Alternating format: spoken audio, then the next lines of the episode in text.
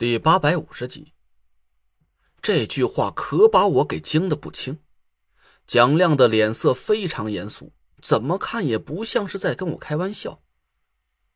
陈爷，其实青竹使者压根就没有什么信物，但江湖传闻这块竹牌子就是青竹使者的贴身物件。您知道这是为什么吗？我哪知道！蒋亮笑了笑，继续说了下去。其实呢，这就是个障眼法。当年我岳父遭了郑玄的毒手，我掐着点儿出现在江南，救下了阿梅姐俩。这根本就不是个巧合，而是您师傅陈清陈老爷子早就安排好了的。啊，我师傅！我目瞪口呆的看着蒋亮，你你见过我师傅？没有，你猴急什么呀？真是的。听我慢慢说。我急得一个劲儿催蒋亮赶紧说。他抓过茶杯，一口喝干了，絮絮叨叨的跟我讲了半天。我可算是明白了当年发生的事情。我师傅和江南纸扎一派的前掌门人苏立，也就是苏梅的父亲，是至交好友。我师傅早就看出郑玄对江南纸扎一派心怀不轨，就和他合计了一个对应之策。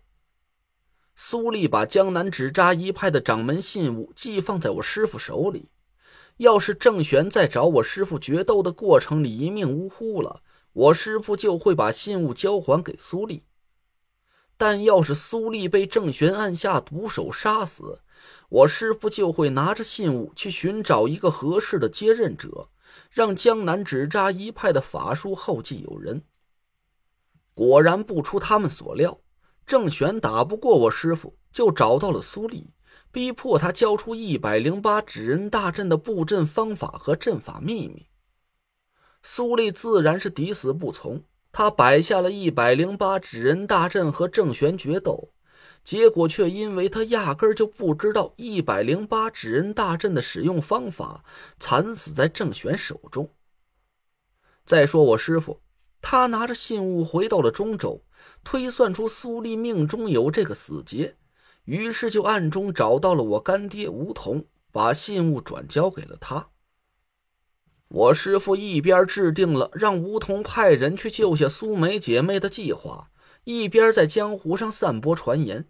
说青竹台的青竹使者随身会携带一块竹牌子作为信物，而青竹使者的主人就是在江湖上消失了很久的青竹居士。梧桐故意拿着那块竹牌子到古董市场上转悠了一圈，不小心被人看到了之后，就支支吾吾的说这块竹牌子没什么用，是他买来的古董。但古董圈子一共就这么大点儿，所有人都不知道这块竹牌子到底是什么时候出现在古董市场上的。他们几个古董商人就断定，这块竹牌子本来就是梧桐的。他说是他买来的，只不过是想要掩人耳目罢了。不久之后，蒋亮就手持一块竹牌子救下了苏晨、苏梅姐俩。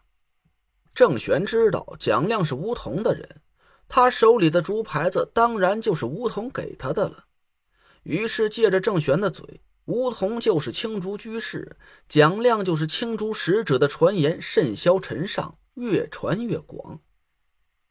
青竹台是个神秘到只有江湖传闻，却没有几个人真正了解的隐秘组织，甚至就连青竹台存在的意义。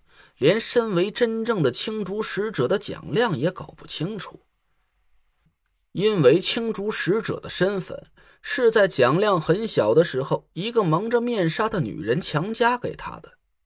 从那以后，他就再也没见过那个女人。这个故事我们稍后再详细讲述，还是先回到那块竹牌子的来历上继续说下去。我恍然大悟，说：“哦。”怪不得这么多年风水界没人敢动我干爹呀！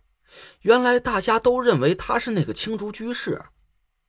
他把那块竹牌子给了你，也就没人能想到那东西竟然会是江南纸扎一派的掌门信物，自然就没人来夺取掌门之位了。看来当年我师傅设下的这个连环计，就是为了保护苏晨和苏梅姐妹俩的。蒋亮点了点头，对我笑道：“今儿个我来见你师兄，就是想让他做个见证。你接任江南纸扎一派掌门之位，不是心甘情愿的，而是青竹台的指令。不是啥玩意儿？”我一个高就跳了起来。我我江南纸扎一派的掌门人。蒋亮理直气壮的点头，压根就没打算听听我的意见。阿梅带你去我岳父的坟上，发生了什么事儿，你也都看见了。当时阿梅说的那几句江南方言，就是在问我岳父同不同意你接掌江南纸扎一派掌门之位。那根柳条摇的就和狗尾巴似的啊！不是。蒋亮在自己嘴巴上扇了一下，赶紧对着空气连连作揖。你通过了焚心床的考验，又破解了一百零八纸人大阵的玄机。哎，总之我岳父认可你了，你就是江南纸扎一派的掌门人了。我一边摇头，一边就想把竹牌子塞还给蒋亮。他似笑非笑的看着我说：“有了江南纸扎一派掌门人的名头，你办什么事儿还都能有个三分薄面。现在你已经被中州五魁扫地出门了，我估摸着你最近甭管干什么。”哪怕是出门上个公厕，都有人跟你抢坑吧？我让蒋亮这句话给噎得半天没缓过气儿来。他说的还真没错。中州五魁是彻底不听我的指令了。严柳一家对我横眉冷眼的。潘成的性格温和，他虽然没对我说什么难听的话，但他一直都躲着不见我。这也分明是表达了要和我一刀两断的态度了。最过分的就是潘浩，这小子认为我劈腿抛弃了田慧文，不由分说的给了我一拳头，到现在眼睛还在火辣辣的肿痛。没有了中州五魁的力量支持，我算是真真切切的吃到了寸步难行的苦头。回到中州这么些日子了。就连搜集嫌疑人的 DNA 都没取得任何进展，我无奈的叹了口气。蒋亮趁机把猪牌子塞进我的兜里，满脸都是奸计得逞的神色。哎，对了，你俩刚才说你想把自己丢出去做诱饵，这是什么意思？好，青竹台有个规矩，只能有一位青竹使者。你只要拿着这块牌子出去遛个弯儿。故意让人瞧见，那他们就会认为我已经卸任。现在的青竹使者就是你了。然后呢？然后，嘿嘿。蒋亮翘着二郎腿，端起了茶碗，低头一看见里面没水了，就毫不客气的抓起我的茶碗喝了一口。夏风那个私生子应该知道，青竹台历来都有个死规矩。一旦入会，终身不得叛教。卸任青竹使者和叛教出逃没有区别。我眼皮猛然一跳，似乎是明白了蒋亮的意思。你要让他误以为你成了青竹台的叛徒，你肯定会受到青竹台上上下下的追杀。这时候，要是他伸手拉你一把，他就可以轻而易举的获取你的信任。打探出青珠台守护了上百年的秘密了。